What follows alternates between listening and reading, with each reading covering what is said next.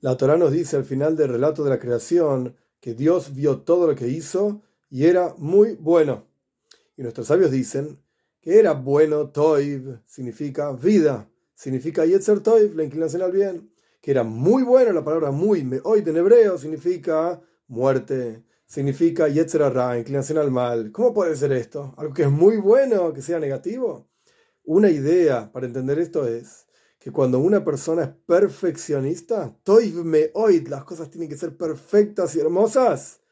Esto es muerte, es malajamaves, es yetzer ra es inclinación al mal, porque acá el único perfecto es Dios. Entonces, toda aquella persona que está en la búsqueda de la perfección, lo único que le va a ocurrir en este mundo es sufrimiento.